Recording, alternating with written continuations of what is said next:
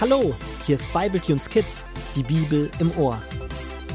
In dieser Staffel geht es auf Weihnachten zu.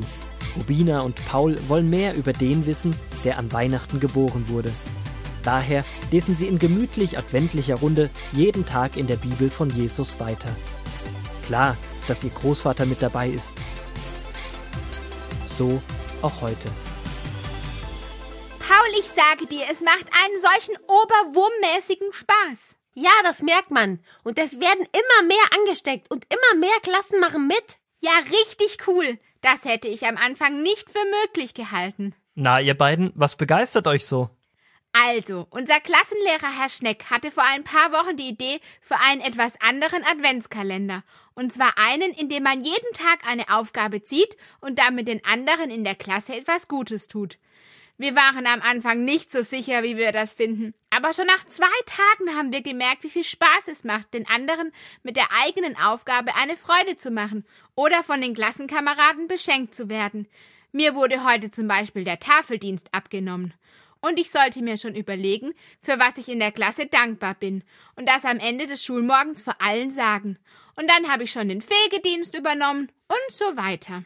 Ja, und meine Klasse hat das mitbekommen, wie viel Spaß Rubinas Klasse im Moment hat und wie gut alle miteinander umgehen, dass wir jetzt auch diesen Adventskalender in der Klasse haben. Und ich habe heute von ein paar Schülern gehört aus den anderen Klassen, dass sie es auch machen wollen. Das ist so oberwurmmäßig cool, nur weil wir gesagt haben, okay, Herr Schneck, wir sind dabei und probieren das mit Ihnen aus. Passiert jetzt so viel Gutes.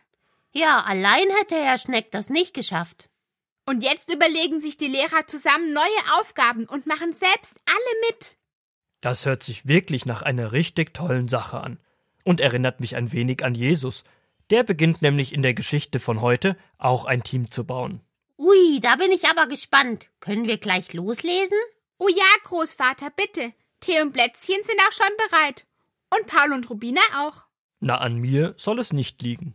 Und so beginnt der Großvater aus Matthäus 4 die Verse 12 bis 22 und aus Lukas 3 die Verse 19 und 20 zu lesen. Als Jesus aus der Wüste zurückkehrte, hörte er, dass Johannes verhaftet worden war. Johannes hatte den König Herodes vor den Ohren vieler Leute getadelt, weil er die Frau seines Bruders geheiratet hatte. Herodes, das war der Sohn des früheren Herodes, der Jesus damals umbringen lassen wollte. Herodes wollte diesen Tadel nicht hören, Darum hatte er Johannes ins Gefängnis werfen lassen. Jesus verließ Nazareth und wohnte in Kapernaum am See Genezareth. Als er eines Tages am Seeufer entlang ging, sah er zwei Fischer bei der Arbeit. Simon, der später Petrus genannt wurde, und Andreas. Sie waren Brüder. Jesus rief sie zu sich und sagte zu ihnen Kommt, folgt mir, ich will euch zu Menschenfischern machen. Sofort ließen die beiden ihre Netze liegen und folgten Jesus. Ein Stück weiter saßen Jakobus und Johannes mit ihrem Vater Zebedäus in ihrem Fischerboot und flickten Netze. Jesus rief auch sie. Sofort verließen sie das Boot und ihren Vater und kamen mit Jesus mit. Jetzt geht's also endlich los. Jesus wird aktiv. Er sucht sich ein Team. Finde ich richtig gut. Er als Sohn Gottes hätte bestimmt auch alles allein machen können. Aber nein, er sagt sich, hey, ich will Menschen um mich haben, mit denen ich gemeinsam unterwegs bin. Genau so ist es, ihr beiden. Jesus ist gekommen, um die Gemeinschaft von Gott zu uns Menschen wiederherzustellen, und das tut er, indem er Gemeinschaft zu anderen sucht und sie in seinen Auftrag mit einbezieht. Stimmt, das ist so ähnlich wie mit Herr Schneck.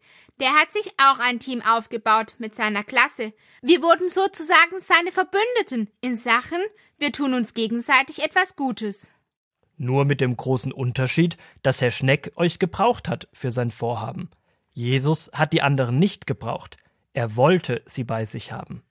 Das ist wirklich wurmbastisch, vor allem, dass das, wie wir ja schon oft gehört haben, heute auch noch gilt. Gott beteiligt uns an seinen Plänen und wir dürfen für seine Sache unterwegs sein. Einfach, weil er uns gern hat und uns dabei haben will. Gerade wollte ich euch genau das Gleiche sagen, Paul. Dass dies nicht nur für die Geschichte damals, sondern auch für uns alle heute gilt.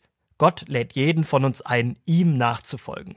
Die Männer damals haben alles stehen und liegen gelassen und sind Jesus hinterher. Die kannten ihn doch gar nicht. Irgendwie müssen sie gemerkt haben, okay, das ist jetzt richtig wichtig. Ich würde so gerne wissen, woran Sie das gemerkt haben.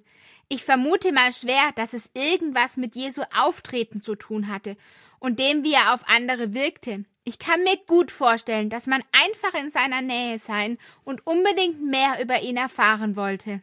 Wisst ihr, dieses alles stehen lassen bedeutet auch, ich gehe nicht mehr meinen eigenen Weg, sondern ich folge jetzt Jesus und seinem Weg. Manchmal, beziehungsweise eigentlich eher oft, ist es wichtig, dass wir unsere eigenen Vorstellungen und Pläne Gott hinlegen und nicht an dem festhalten, was wir wollen. Denn nur so folgen wir Jesus wirklich und sind offen für das, was er für uns hat und für das, was wir mit ihm erleben werden. Das klingt, wenn ich ehrlich bin, auf der einen Seite richtig genial und auf der anderen Seite ziemlich schwer. Nicht mehr meinen Weg folgen und meine Vorstellungen aufgeben, puh, das schaffe ich irgendwie oft nicht. Ja, Rubina, auch da hast du recht. Manchmal fällt es uns ziemlich schwer, unsere Vorstellungen aufzugeben. Manchmal müssen wir das aber auch überhaupt nicht, wenn wir Jesus folgen. Gott hat in uns ganz viel reingelegt, was uns dabei helfen soll, seinen Weg für uns mit ihm zu gehen.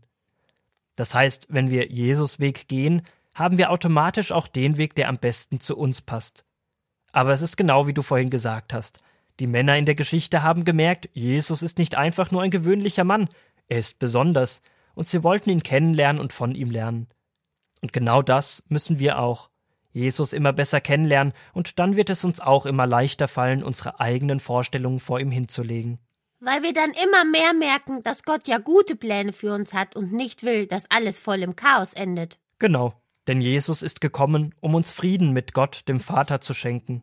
Und manchmal ist es Arbeit, Frieden zu erhalten und ihn auch zu behalten, aber Gott setzt sich bis heute unermüdlich dafür ein, dass der Frieden zu ihm wiederhergestellt wird.